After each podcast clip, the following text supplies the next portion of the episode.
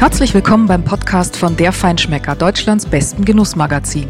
Bei uns kommen bekannte Köche und Produzenten zu Wort, Winzer und andere interessante Persönlichkeiten aus der Food-Szene, Menschen, die etwas bewegen wollen. Ich bin Deborah Gottlieb, Chefredakteurin des Magazins und mein Gast heute ist Kevin Fehling. Seit fünf Jahren führt er in der Hamburger Hafen City höchst erfolgreich sein Restaurant The Table bei Kevin Fehling. Dort gibt es nur einen Tisch, an dem 22 Gäste sitzen, und zwar quasi direkt in der Küche. Mit diesem Konzept setzte er vor fünf Jahren, als er es eröffnete, neue Maßstäbe in der deutschen Spitzengastronomie. Ich spreche mit ihm darüber, wie Top-Küche nicht nur spannend, sondern auch wirtschaftlich sein kann, warum Demut so wichtig ist, wenn man erfolgreich ist, und er erzählt, warum er über ein Dessert aus Pizza und Nudeln mit Pesto nachdenkt.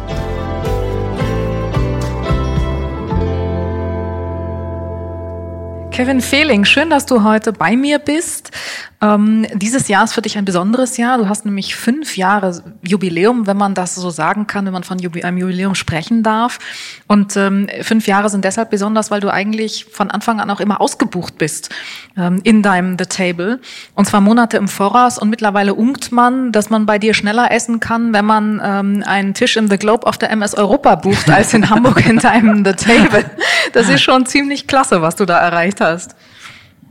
Ja, absolut. Also wir sind äh, total dankbar und nehmen das alles ganz demütig an.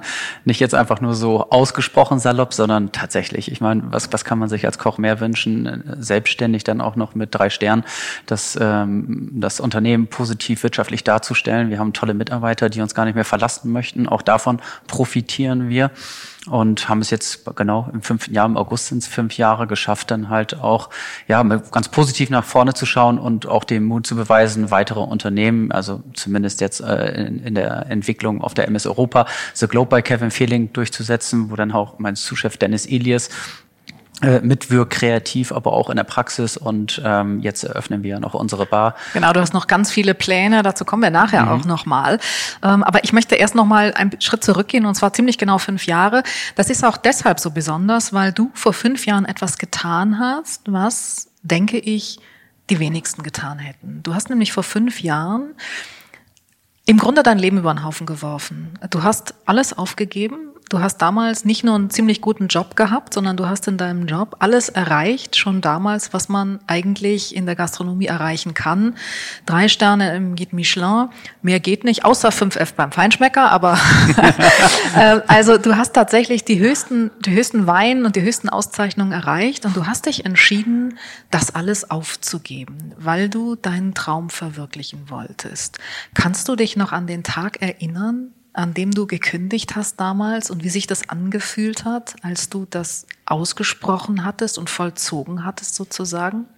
Ja, es war schon im, Nachgang war es eine logische Konsequenz für mich, weil wir uns natürlich auch gut darauf vorbereitet haben, konzeptionell und es war einfach klar, dass es kreativ etwas in Hamburg fehlt. Das ist jetzt nicht nur auf dem Teller, sondern auch konzeptionell. Die meisten Restaurants sind, äh, Restaurants sind sehr traditionell angehaucht, was auch toll ist, weil die meisten guten Restaurants in Grand Hotels sitzen, ihren Sitz haben. Aber wir wollten einfach komplett neue Maßstäbe setzen und wir hatten unglaublich viele Meetings, also mit meinem damaligen Zuschef Dennis und ähm, auch David Eitel, mein Restaurantleiter und Sommelier und wir saßen immer beim Kreativprozess im Kaminzimmer in, in, in Travemünde und hatten philosophiert und ich hatte dann so oft gesagt, dass es sich nicht mehr aussprechen durfte, das kann doch nur funktionieren. Und irgendwann habe ich das so stark verinnerlicht, dass wir The Table einfach umgesetzt haben. Mir war es wichtig, dass ich keinen Investor dafür benötige. Das heißt, ich bin zur Bank gegangen, habe einen Kredit bekommen und habe dann circa 400.000 Euro investiert. Das sagst du jetzt einfach so locker. Du bist zur Bank gegangen und hast einen ja, Kredit bekommen. ich hab, da ich steckt ja eine Menge dahinter, 50, was man tun muss. Ja, natürlich. Das war ein langer Prozess, aber mhm. ich war mir einfach sicher, dass es funktioniert, weil ich an die Sache geglaubt habe. Und das ist, glaube ich, das Allerwichtigste. Das heißt, Glaube. du hast keine, du hast nicht eine Sekunde das Gefühl gehabt, also wenn man kündigt, das ist ja, man ist ja in einem festen Arbeitsverhältnis und man hat die Sicherheit und man weiß, man hm. kriegt jeden Monat sein Gehalt und man macht seine Sache gut, man hat einen Anspruch, aber man hat die Sicherheit. Und du hast keine Sekunde ich bin halt, Angst gehabt? Meine also, Mutter hat, glaube ich, immer mehr Angst um mich gehabt, weil ich bin ein extrem positiver Mensch und blicke immer mit einer sehr positiven Lebensenergie nach vorne. Ähm, klar gibt es äh, Momente im Leben, wo man enttäuscht wird, aber da geht es dann halt darum, wieder aufzustehen, äh, noch ein bisschen härter zu fallen, um daraus zu lernen und wieder aufzustehen.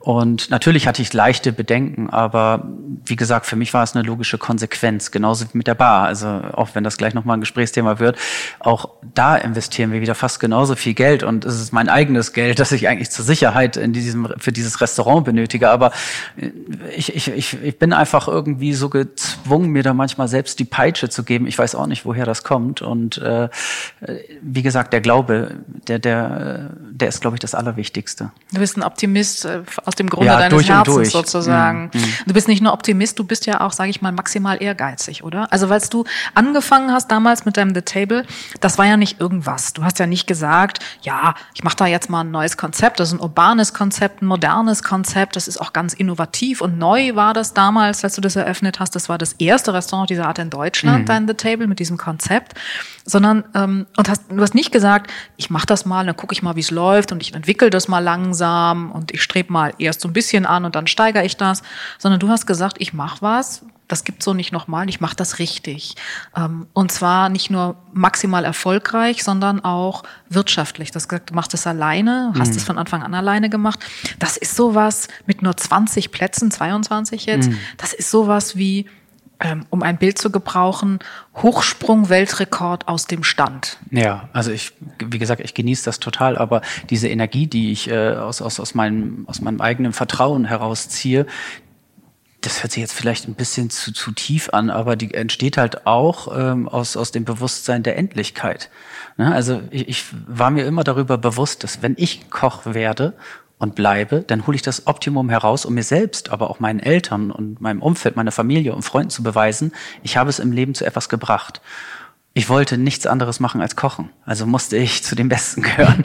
Und dann diese Freiheit zu besitzen, ähm, in der Selbstständigkeit kreativ zu arbeiten. Ähm, ich habe vorher tolle Bedingungen gehabt, das hast du eben schon erzählt, mhm. bei Heinrich Schiller, unseren Eigner damals von Columbia Ship Management, habe ich viel zu verdanken. Der hat uns unglaublich stark unterstützt, als ich noch keinen Namen hatte. Da kannte mich keiner und da hat er mir schon die Küche die, die, die Köcheranzahlen, das Serviceteam zur Verfügung gestellt, das ich halt benötige, um meinen Traum dort im La Belle Epoque Restaurant umzusetzen. Und im The Table war es einfach der nächste konsequente Schritt und ähm, ich wollte mir einfach nichts mehr sagen lassen. Ich wollte in keinem Meeting mehr gehen und mich äh, mit, dem, mit dem Housekeeping darüber unterhalten, wie viele Toilettenpapierrollen geklaut wurden vom Personal. Ich wollte einfach nur noch mich auf das Wesentliche konzentrieren. Also eigentlich sehr freigeistig wirken und ähm, zu 100 Prozent äh, an die eigene Kreativität glauben.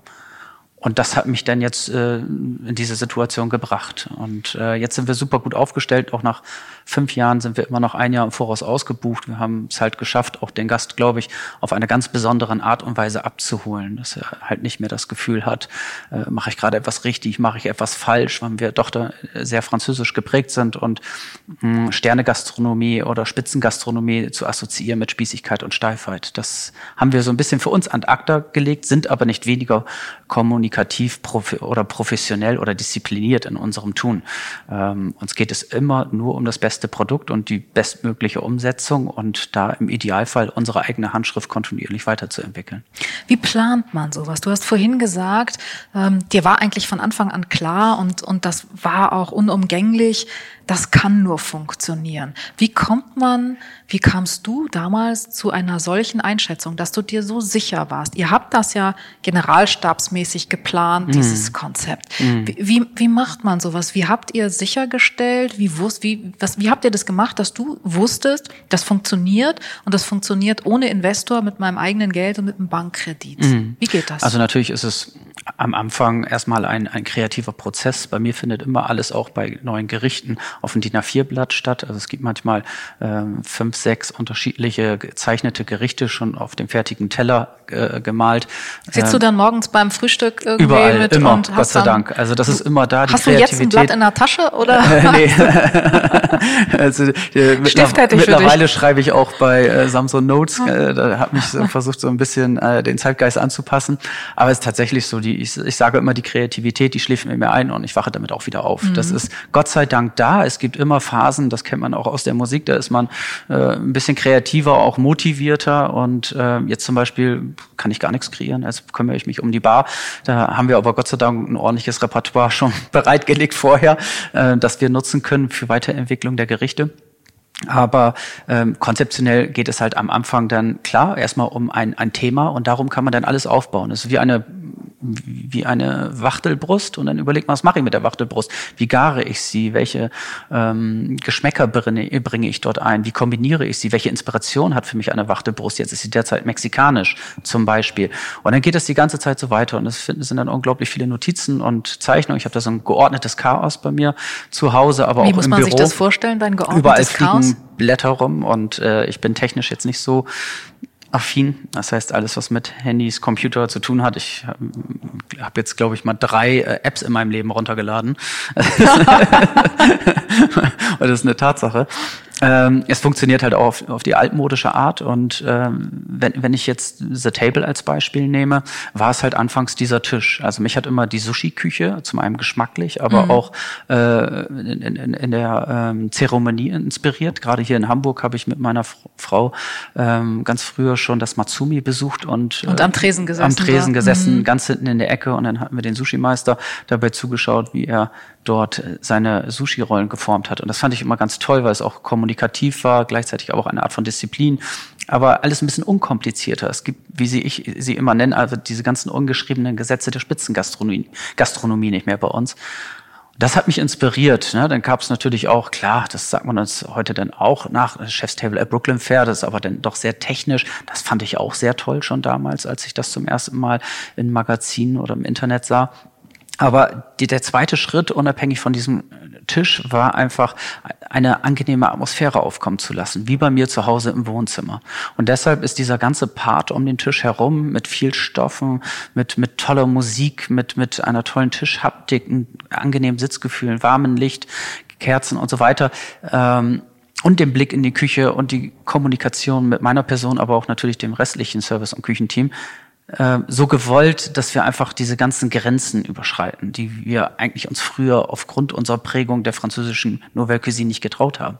Es hat ja auch alles seine Berechtigung und auch alles seinen Ursprung. Und das ist auch gut so, denn deshalb kochen wir Köche heute so gut in Deutschland, weil wir äh, extrem geprägt sind durch die französische Küche. Du hast da auch alles über Bord geworfen, sozusagen. Genau, genau. Konventionen über Bord genau. geworfen. Das haben wir dann halt auch versucht, äh, nur mal als zweites Beispiel, The Globe. Ich war dann unglaublich dankbar dafür, dass Hapag-Lloyd Cruises denn tatsächlich meine Gedanken zu 100 Prozent umgesetzt hat. Also es war dann so unglaublich ähm, schön zu spüren, dass in so einem großen Unternehmen äh, mir ein Architektenteam beiseite gestellt wurde, die ich komplett navigieren kann. Also all, all die Elemente, die ich an Bord in den vergangenen Jahren erlebt habe, angefangen draußen auf dem Elverdeck zu schlafen und in die Milchstraße zu blicken, weil ich Hobbyastronom bin, wurde dann mit einer ähm, Animation von der Decke an die Wand gesetzt. Also das muss man sich mal vorstellen. F für so ein traditionelles, äh, schönes Schiff wie die MS Europa, denn da auch so mutige Schritte zu gehen und das Vertrauen zu 100 Prozent in meine Person zu stecken, war natürlich grandios. Ne? größeres Lob kann es wahrscheinlich nicht geben. Ne? Genau. Das, das ist schon klar. Ich möchte noch mal einen Schritt zurückgehen, weil du das, was du beschrieben hast, ist ja das kulinarische Konzept. Dann einerseits, andererseits damit verbunden und trotzdem noch ein bisschen etwas anderes ist ja auch die Frage der Wirtschaftlichkeit.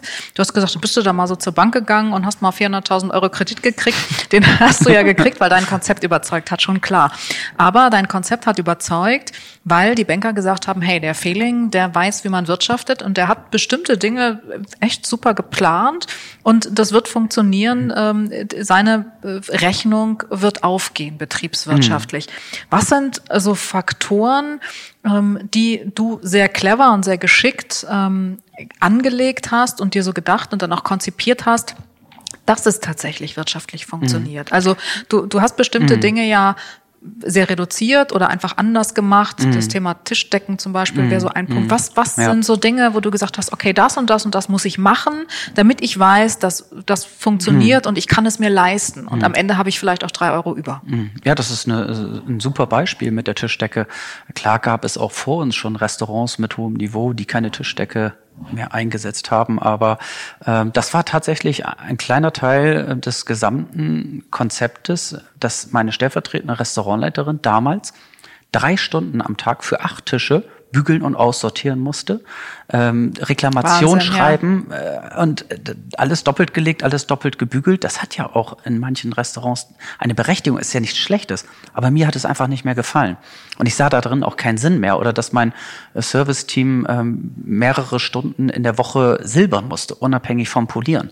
Ähm, was ein ganz großer Aspekt ist, natürlich, wir haben die besten äh, Servicefachkräfte, denke ich, überhaupt mit in Deutschland, Gott sei Dank gerade mit David Eite, meinem Sommelier und Restaurantleiter.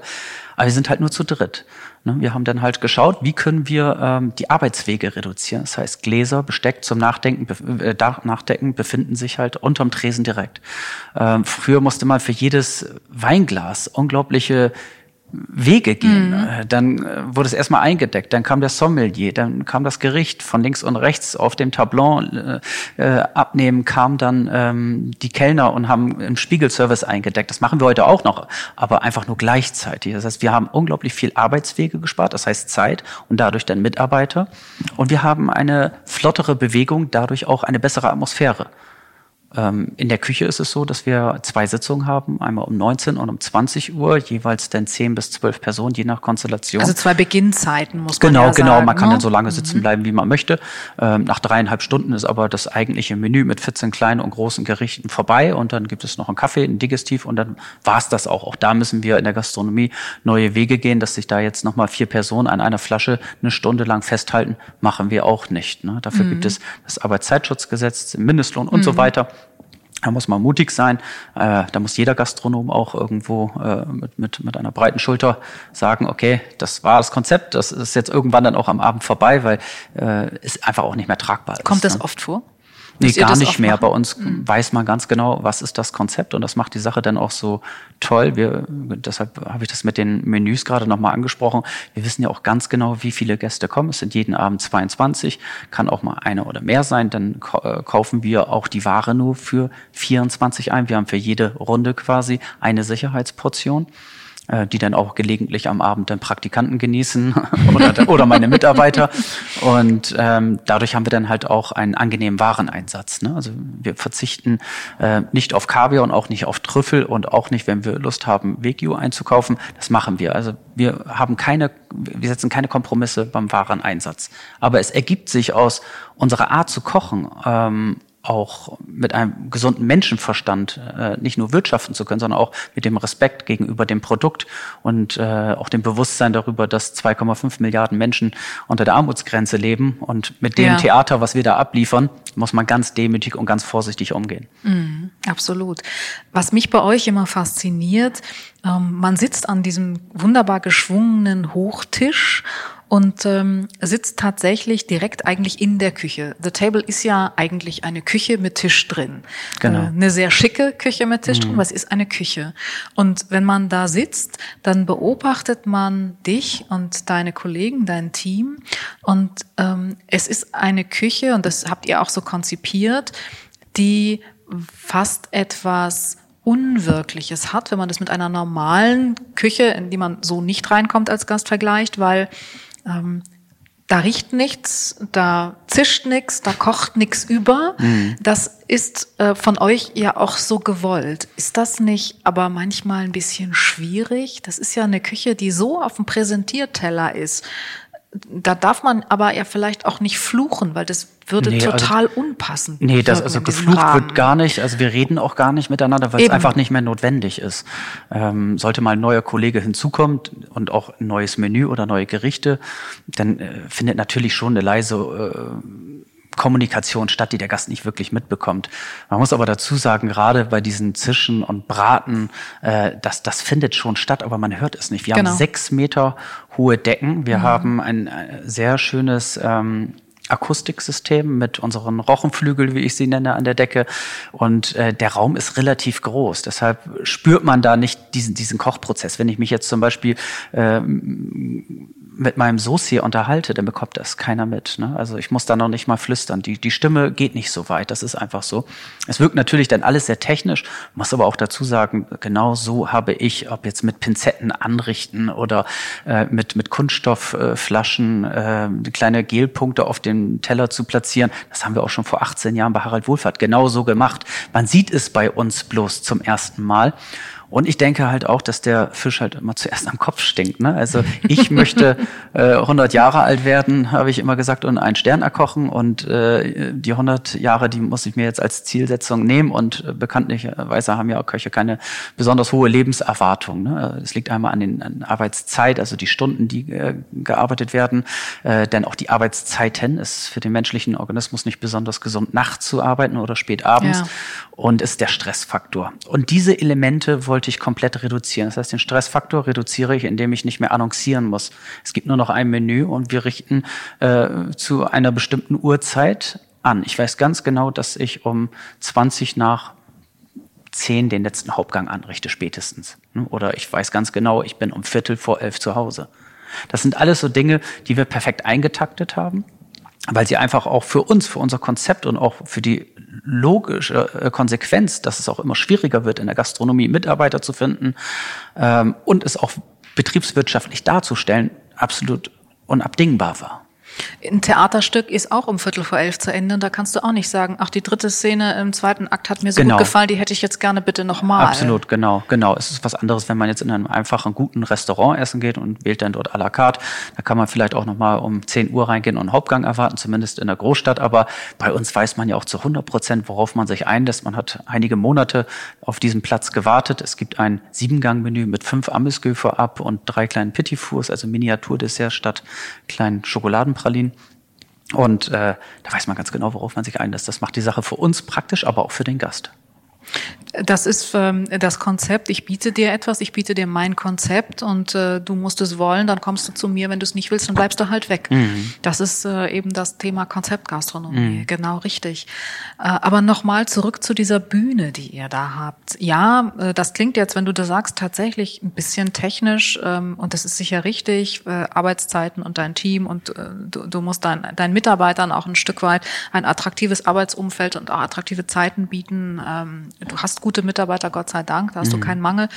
Ähm, aber es ist ja, das ist die eine Seite, das so pragmatisch zu betrachten, mhm. ähm, sage ich mal. Aber die andere Seite ist ja schon, das ist, ist ja ein ganz ausgefeiltes Konzept, eine ganz ausgefeilte Inszenierung, die mhm. ihr da bietet. Also mhm. es ist ja nicht nur, ähm, der Lärmschutz ist so gut, deswegen hört man es nicht. Das mhm. sind jetzt alles so mhm. diese einzelnen mhm. Faktoren, mhm. aber am Ende habt ihr da ja etwas, was eine ganz besondere und auch einzigartige Inszenierung ist, ja. die der Gast wirklich dann genießen soll. Ja, es ist einmal tatsächlich der Ablauf, ne? dadurch, dass wir immer wissen, wann kommt der Gast, bei welcher Melodie müssen wir welches Gericht anrichten. Das spielt sich dann irgendwann so ein. Aber es hat natürlich auch etwas damit zu tun, dass ich schon immer nicht geräuschempfindlich war, aber ich sah, sah da keinen Sinn drin, dass man einen Teller laut abstellt. Oder wenn man einen Teller von einem Tellerstapel herunternimmt, dann muss es nicht noch ein zusätzliches Geräusch geben. Man hebt ihn hoch. Man muss ihn nicht äh, drei Zentimeter gekippt hochheben, damit der Tellerrand auf den unteren Teller knallt. Das sind so kleine Dinge, die versuche ich meinen Mitarbeitern immer wieder zu vermitteln. Und dann spüren sie einfach irgendwann auch diese Art zu kochen, diese Stilistik ganz anders, viel stressfreier, sind nicht weniger fokussiert auf das Wesentliche und auch nicht weniger äh, auf der Suche nach der Perfektion. Aber diese ganzen überflüssigen Dinge, einen Topf unten rausholen, aus, aus, aus einem Regal. Das kann man leise machen, das muss man nicht laut machen. Aber in den Küchen war es immer laut und das hat mich immer gestört, weil es einem auch Energie nimmt. Es erhöht den ja. Stressfaktor und ähm, das Klar, hat auch das gar nichts dann, mit Perfektionismus zu tun genau, eigentlich. Das ist das Ergebnis, was mm, du erreichst damit, mm, ist so positiv für alle, ja, äh, genau, dass genau. das das mm. rechtfertigt. Ja, es gibt dann auch äh, Köche, es waren bis jetzt noch nicht viele, aber die haben gesagt, das war ein tolles Jahr hier bei Ihnen, aber jetzt muss ich mal wieder richtig shaken. Ich sag, ja gut, ne, wenn du wieder in, in Formel 1 Boxenstopp möchtest und äh, am Pass äh, äh dir die, die, die äh, Fluchereien des Küchenchefs anhören möchtest, dann mach das. Manche brauchen das halt. Ne? Das geht dann aber auch nur gewisse Jahre und ich möchte das einfach nicht mehr und haben, haben deshalb einfach auch versucht, uns komplett neu zu, umzuorientieren, weil es einfach auch nicht gesund ist. Und die Mitarbeiter auch einfach langfristig motiviert und auch bindet an meine Person. Also wir setzen uns lieber mit anderen Dingen auseinander. Wie bekommen wir ein besseres Produkt oder wie können wir Gerichte weiter perfektionieren, äh, als, als äh, die ganze Zeit äh, rumzustreiten, zu schreien und diese negativen Energieschübe auszubrechen zu lassen. Mhm. Du hast jetzt ja auch eigentlich wieder alles erreicht, so gut wie alles. Und dann hast du mittlerweile schon The Globe auf der MS Europa gemacht. Jetzt machst du auch wieder was Neues. Bist du ein Stück weit auch so jemand, der, wenn er ein Ziel erreicht hat, ein neues braucht? Ah, ich habe jetzt jetzt während der Schaffungsphase, also einen Monat vor der Eröffnung von äh, der Puzzle Bar, ähm, wieder zwei so verlockende Angebote bekommen. Ich meine, uns werden auch tolle Sachen zugespielt. Ne? Ja. Also das mit der MS Europa, das ist natürlich ein, ein, großer Traum gewesen und heute einfach nur Freude und Ehre. Ich darf das so gar nicht sagen, aber ich hätte es wahrscheinlich auch umsonst gemacht. ich war damals. Das schneiden wir jetzt raus. nein, nein, Damit ein paar Leute das nicht hören. und nee, weil ich einfach süchtig damals war, vor über 18, 19 Jahren zur See zu fahren. Das, hat mich einfach so gefasst. Äh, diese ganzen unterschiedlichen Menschen, die Kulturen, die ganzen ganzen Farben, die Gerüche und das dann alles auch Stilistik heute noch spürbar in unserem Menü, das Tor zur Welt zu sehen, finde ich selbst überraschend und toll, weil das der Grund ist für meine Küchenstilistik, diese Weltoffenheit, die Inspiration in anderen Kulturen und Ländern zu finden. Äh, finde ich total äh, toll. Und äh, mir fällt dann halt auch immer wieder was Neues ein. Und in den letzten zwei, drei Jahren habe ich gemerkt, dass mir die Konzeptentwicklung sehr gut liegt. Also nach dem Kreieren der Gerichte ist das für mich jetzt irgendwie so der nächste Part, den ich total interessant, interessant finde. Ich habe mal ein tolles Restaurantkonzept kreiert, das heißt The Cube, bis ich dann irgendwann mal nach zwei Monaten herausgefunden habe, hier gibt's in Hamburg schon so ein Museum, The Cube. Muss ja nicht jedes Restaurant von uns oder jede Bar ein Sinn davor haben, aber das war damals so. Es war ein Würfel, wo in der Mitte dann halt die Küche ist und drumherum ein großer Tresen ist. Und dort wollten wir dann so eine Art Lunchtable servieren. Das kann ja vielleicht irgendwann mal umgesetzt werden. Ich hoffe, ich habe jetzt nicht schon wieder zu viel gesagt, weil auch dann natürlich äh, oftmals Konzepte äh, wie auch Gerichte dann kopiert, kopiert werden, und geklaut ja. werden. Unser mhm. Tresen wurde jetzt gerade in Singapur eins zu eins umgebaut, Gott sei Dank Schönes nicht ganz Kompliment, so nice. oder? Ja, genau. ähm, aber nein, ich finde es halt total toll, mich mit solchen Elementen auseinanderzusetzen und äh, du bist ja auch ein sehr, ein sehr strukturierter Typ. Also du bist ja auch ganz ganz geradlinig im Kopf und, und kannst das auch eben genau so planen und mhm. visualisieren und dir, dir vorstellen. Und der kreative Prozess ist das Schönste daran. Mhm. Jetzt so einen Monat bevor es losgeht, da fangen plötzlich alle an darüber zu sprechen, wie toll diese Zeit ist. Ne? Da bekomme ich eher so ein bisschen Panik, weil das ist mein Geld, das ich investiere, ist der Fahrstuhl. Wir haben so einen eigenen Fahrstuhl für die Bar, stehen da unten 30 Leute und oben ist voll oder... Äh, die wird es in der Hamburger Hafen City geben? Genau, genau. In der Versmannstraße das ist jetzt gerade mal Fußweg äh, drei, vier Minuten von The Table entfernt im 15. Stock mit Außenterrasse, tollen Lounge-Möbel draußen, aber das ist gar nicht so das Hauptthema. Das Hauptthema von der Puzzle Bar ist tatsächlich ähm, mein ehemaligen Küchenchef, Sous-Chef in Anführungsstrichen, Dennis Elias, der auch Teilhaber in der Bar sein wird, ähm, mit einem grandiosen Barchef zu vermählen, um dann einfach äh, von, vom, vom Geschmack, von der Tiefe, von der Kreativität, von der Texturen ein besseres Produkt zu schaffen. Und äh, Dennis und ich, wir haben eine große Affinität für gute Bars, waren jetzt auch weltweit dafür unterwegs und auch Dennis hat einige Praktika gemacht in den besten Bars mit der Welt und äh, hat auch damals schon selbst Cocktails kreiert, die es gar nicht gab, um diesen wiederum zu dekonstruieren, um ein Dessert davon zu herzustellen. Und ja. so kam es dann irgendwie dazu, dass wir ähm, uns diese Location angeboten wurde und äh, wir hatten auch darüber nachgedacht, vielleicht in The Table in einem anderen Land oder in einer anderen Stadt aufzubauen.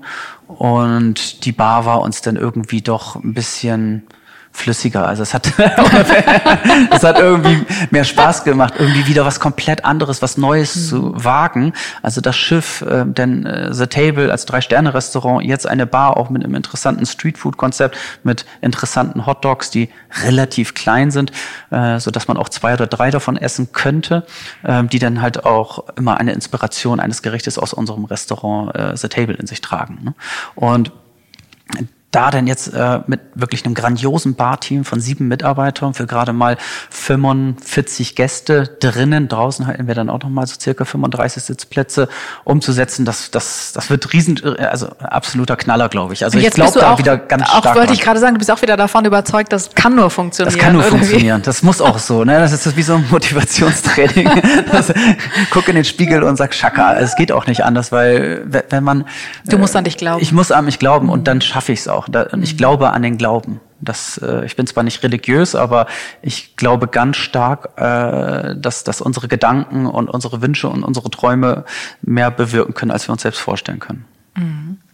Das ist ganz wichtig. Und wenn du jetzt doch nicht erfolgreich bist, Dann habe ich es probiert. Ich würde mich dafür auch nicht schämen. Und äh, das, ich glaube, wir könnten es sogar wirtschaftlich so gut aufbauen, dass wir äh, es für Sonderveranstaltungen nutzen würden. Ne? Dass selbst das würde funktionieren. Aber das wird nicht. Also wir denken über sowas gar nicht nach.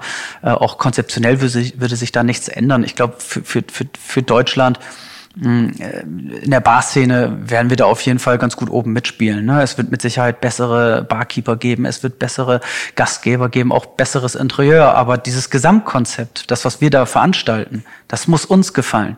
Und wenn, wenn es uns gefällt, dann wird es auch was Besonderes und das spürt auch der Gast. Nicht jeder. Aber so so ist es auch im Restaurant Table. Es wird nicht jedem gefallen. Aber dafür Aber ich- gibt es ja hunderttausende andere Restaurants, wo man hingehen stimmt. kann. Aber es muss ja doch mehr sein, als einfach nur euch gefallen. Das ist auch so ein beliebter Spruch im Moment irgendwie, den hören wir so ganz oft von, von Köchen und Gastronomen. Ich koche nur das, was mir schmeckt. Das ist aber kein Qualitätskriterium. Das kann vielleicht an dem Koch schmecken, aber es ist trotzdem nicht gut. Insofern, äh, es muss ja mehr sein, damit es erfolgreich ist. Und Ja, du ist bist jetzt ein, also du, du kochst, du hast ein Restaurant oder zwei Restaurants Mhm. jetzt eröffnet, eigene, beziehungsweise das eine ist dein eigenes, das Mhm. andere hast du konzipiert, aber ähm, jetzt machst du eine Bar auf. Das ist ja schon noch mal eine andere Hausnummer. Mhm. Ja, ich benötige dafür die richtigen Mitarbeiter und das Vertrauen muss ich denen auch äh, natürlich weitergeben. Mit Dennis Ilias äh, habe ich natürlich einen, einen Partner an meiner Seite, der jetzt schon seit acht Jahren bei mir ist und äh, auch ihnen möchte ich äh, eine neue Möglichkeit geben. Er hätte jetzt auch genauso gut in ein weiteres Restaurant gehen können als Küchenchef und seinen Stern oder seine Punkte oder seine Fs erarbeiten können ohne Probleme. Also wirklich, er hätte wahrscheinlich in den nächsten drei Jahren, um einfach mal so eine blöde Schätzung auszusprechen, wahrscheinlich unter den Top 100, ge- äh, zu den Top 100 Köchen gehört. Aber das war jetzt gar nicht so das Anliegen, weil ich spürte, dass er auch so hungrig ist, was Neues zu machen. Ne, ich will das Bist ja aber du auch, oder? ich auch, ja, also leider. Manchmal, also ich. äh, Also sich selbst äh, vervielfältigen ist Freund- nicht dein Ding. Nee, ein Freund von mir hat gerade gesagt, lief doch alles bei dir, was machst du da schon wieder? Eben. Ich Eben. habe gedacht, meine Güte, und das merkt man dann natürlich auch am Stressfaktor, äh, wie wenig ich dann zu Hause bin, wie wenig ich meine Kinder sehe. Ich habe jetzt noch das dritte Kind bekommen mit meiner Frau zusammen, äh, jetzt einen Sohn, wir haben ja zwei Töchter. Da merkt man jetzt schon, jetzt muss ich, brauche ich, benötige ich ein grandioses Zeitmanagement und äh, sonst, sonst wird das nichts mehr abends mit der Geschichte und äh, den Kindern vorzulesen oder mit ihm mittags auch mal zu essen. Und äh, das Wichtigste ist, glaube ich, dass man abgeben kann. Also eine tolle Investition war auch in den letzten Jahren meine persönliche Assistentin. Das hätte ich mir auch niemals träumen lassen können, aber es ist wirklich, die übernimmt sogar den ganzen privaten Apparat. Ne? Also Fehlt dir das schwer, loszulassen und Nee, abzugeben? gar nicht, seltsamerweise. Aber wenn man so erwarte sogar, perfektionistisch ist, also im positiven Sinne wie du, Ja, das, dann das, das meine ich halt genau damit. Also du, du, man benötigt die richtigen Mitarbeiter. Ich würde jetzt niemals ähm, Dennis, wie es auch in vielen guten Restaurants läuft, Sous-Chef kreiert ein Gericht, dann wird es probiert und dann wird das auf die Karte gesetzt. Das funktioniert nicht. Ne? Also er kann die Ideen haben, er kann sogar vielleicht ein fertiges Gericht auf ein DIN A4-Blatt zeichnen, er kann es auch kochen und umsetzen, aber wir würden immer noch zu zweit und zu dritt daran feilen, dass es zu The Table passt. Ne? Und das geht auch erst über drei, vier Jahre so. Ne? Das, da benötigt man einfach Jahre für, um auch die Handschrift eines Küchenchefs halt äh, zu erkennen und unterscheiden zu können. Ist es jetzt einfach nur ein sehr, sehr gutes Gericht oder passt es halt in die Küchenstilistik und in das Menü? Und das, das, das Loslassen fällt mir bei gewissen Dingen gar nicht so schwer, denn ich finde, auch im Leben sollte es eine Stärke sein, das habe ich für mich zumindest so gefunden, zu wissen, was man nicht kann. Wenn ich mich jetzt hinsetzen würde für die Buchhaltung, den, den äh, Monatsabschluss fertig machen, also da, da würde ich dran kaputt gehen. Ne? Also ich würde es schaffen, klar. Ich kann, glaube ich, ganz gut wirtschaften. Meine Mutter ist Bankerin. Ich glaube, da habe ich diesen positiven Teil der Wirtschaftlichkeit mitbekommen.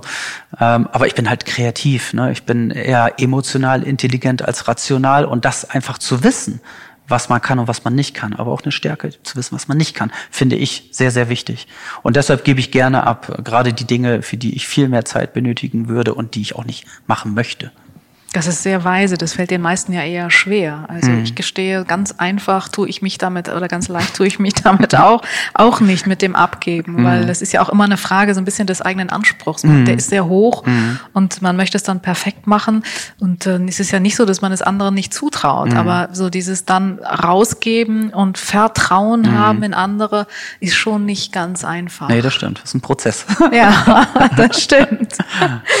Bist du, wenn du neue Gerichte entwickelst, eher der intuitive Typ oder bist du der Denker?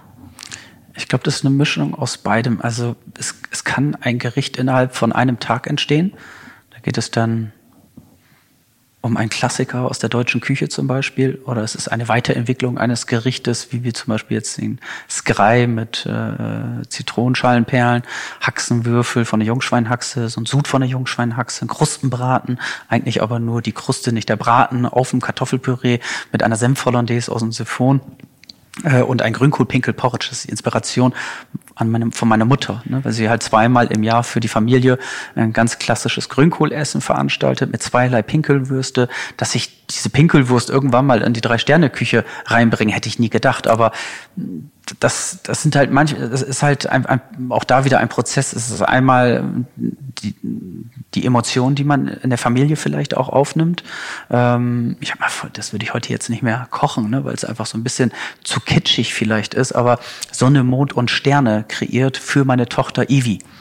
Ähm, wie gesagt, ich interessiere mich sehr stark für die Astronomie und äh, hatte sie dann auf dem Arm und immer nach oben gezeigt, da Mond, Sterne, hm, Milchstraße und habe ihr irgendwie versucht, irgendwie die Entfernung mit der Hand irgendwie beizubringen, wie weit das alles weg ist. Und äh, da kam mir dann die Idee halt, ein Gericht zu kreieren, das äh, so aussieht, als hätte das ein Kind angerichtet, also mit einer Zuckerkugel, die gefüllt war mit einem Orangenschaum. Das war die Sonne drumherum, dann mit einem Silikon-Kautschuk-Abdruck, so ein, ein, lächelnder Halbmond aus dem Märchen.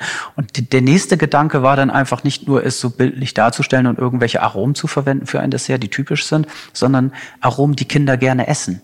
Ja, also zum Beispiel, äh, ich erinnere mich an meine eigene Kindheit. Ich habe es geliebt, äh, den, den Kuchenteig noch im Rohzustand von meiner Großmutter zu essen. Ne? Und dann haben wir daraus einfach ein Eis gemacht. Und da hatten wir alle mal Bauchschmerzen genau. dabei, oder?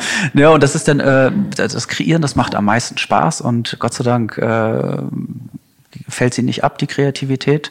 Hat deine Mutter den Grünkohlgang bei dir schon mal probiert? Ja, vor drei Wochen. Und? Ja, ich fand super. Aber sie fragt sich auch, was machst du da? Also, das ist ja auch toll. Also, wie ich eben schon anfangs erwähnt, ich wollte halt zu den besten Köchen gehören Deutschlands, um mir selbst einfach auch was zu beweisen. Dass es denn so weit geht, das hätte ich ja nie gedacht. Ne? Und, ähm, Bist du stolz darauf? Total. Also ich freue mich jeden Tag über mich selbst. Ich, ich kann mich auch selbst gut feiern. Also ohne eingebildet zu sein. Also ich nehme das alles sehr demütig äh, an und äh, bin total dankbar für die Situation. Aber ich habe es mir auch selbst erarbeitet. Mir wurde nichts geschenkt. Ich habe mit 16 mhm. Jahren angefangen, meine, meine Ausbildung äh, zu starten und das, das war vor vielen Jahren kein Picknick. Also da hatten wir oftmals noch einen mhm. äh, 14, 15 Stunden Tag. Und das denn jetzt über so viele Jahre dann durchzuziehen, da muss man irgendwann auch stolz auf sich sein. Sonst wäre es gar nicht wert gewesen. Absolut. Und äh, dass ich mit, mit so großen Köchen, bei denen ich selbst gearbeitet habe, wie jetzt zum Beispiel Harald Wohlfahrt oder Klaus-Peter Lump war zum Beispiel, letzte Woche bei mir mit Herrn Bachreis im Restaurant und hat bei uns gespeist. Äh, der war total begeistert und hat gesagt, Gott, was ist das für eine Kreativität und dieser Geschmack, sagte er. Und das fand ich so toll, mhm. weil äh, ich meine, ich, ich bin ja noch relativ jung und hatte vergessen dann äh, das Kochbuch äh, mitzubringen, das ich mir vor einigen Jahren von ihm gekauft habe, aber äh, er hatte, glaube ich, jedes einzelne vorab schon signiert.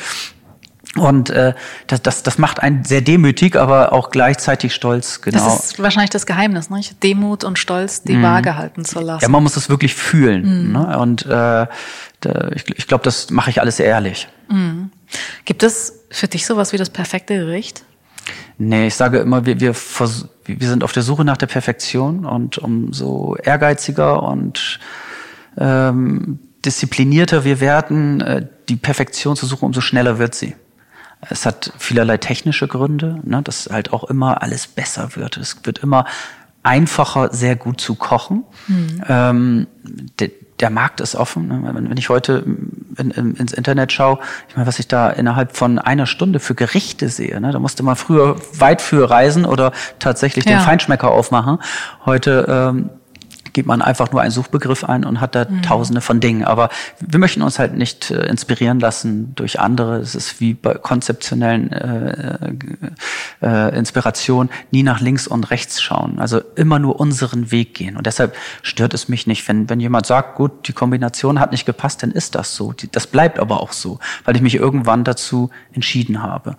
Ne? Wenn die ganz, ganz einfach ausgedrückt die Suppe kalt ist, dann habe ich ein Problem. Ne? Dann hat mein Koch nicht aufgepasst und ich auch nicht. Mhm. Ist sie versalzen? Ebenfalls. Aber höre ich, äh, dass das äh, Yuzu nicht zu, zum Kabeljau passt, dann stehe ich dazu, muss ich dazu stehen auf diesem Niveau. Mhm, absolut. Das perfekte Gericht für deine Tochter Ivi wäre was? Perfekte Gericht für meine Tochter Ivi. Oh, ich, ich, wir arbeiten gerade und da sind wir so ein bisschen, äh, haben wir uns selbst zerstört, der Dennis und ich. Also Desserts. Äh, ich hatte eine tolle Idee, das äh, sollte Love heißen für Ivi und Lene. Mhm. Äh, man sollte sehr viel Rot sehen, sehr viele Herzen ähm, und dann von beiden die Lieblingsgeschmäcker in dieses Dessert mit einzubringen. Mhm. Das Problem war, das eine war äh, Nudeln mit Pesto. Aber das passt ganz gut eigentlich. Also Pesto, wir hatten schon mal ein süßes Pesto hergestellt für ein Dessert und dann aber den Parmesan und Olivenöl noch mit unterzubringen. Und der andere Part ist dann gescheitert an der Pizza. Okay, wir entscheiden, du arbeitest da dran, Kevin. Pizza und die Nudeln mit süßer Pesto zu verbinden zu einem großartigen Dessert würde ja irgendwie auch in den Zeitgeist im Dessertbereich im Moment passen. Wunderbar, Kevin. Wir wünschen dir ganz, ganz viel Fortune äh, für deine Bar, für das Projekt. Die ja, eröffnet im April. Wann? Am wievielten? Genau, das wird äh, so der dritte, vierte Anfang April, April Genau, also. Anfang April, da wird es dann noch eine Pressemitteilung genau, geben. Genau, in ungefähr vier Wochen. Ganz genau. toll. Wir sind sehr gespannt und das Konzept ist perfekt, weil du schickst deine Gäste, wenn du den The Table dicht machst, dann einfach in deine Bar. Genau. Danke, Kevin Vielen Dank für die Einladung.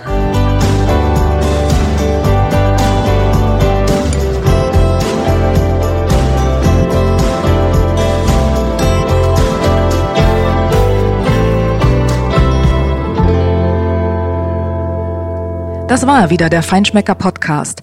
Noch mehr spannende Geschichten rund um Köche und Genuss und mehr gibt es auf feinschmecker.de und in unserem Magazin jeden Monat neu im Zeitschriftenhandel.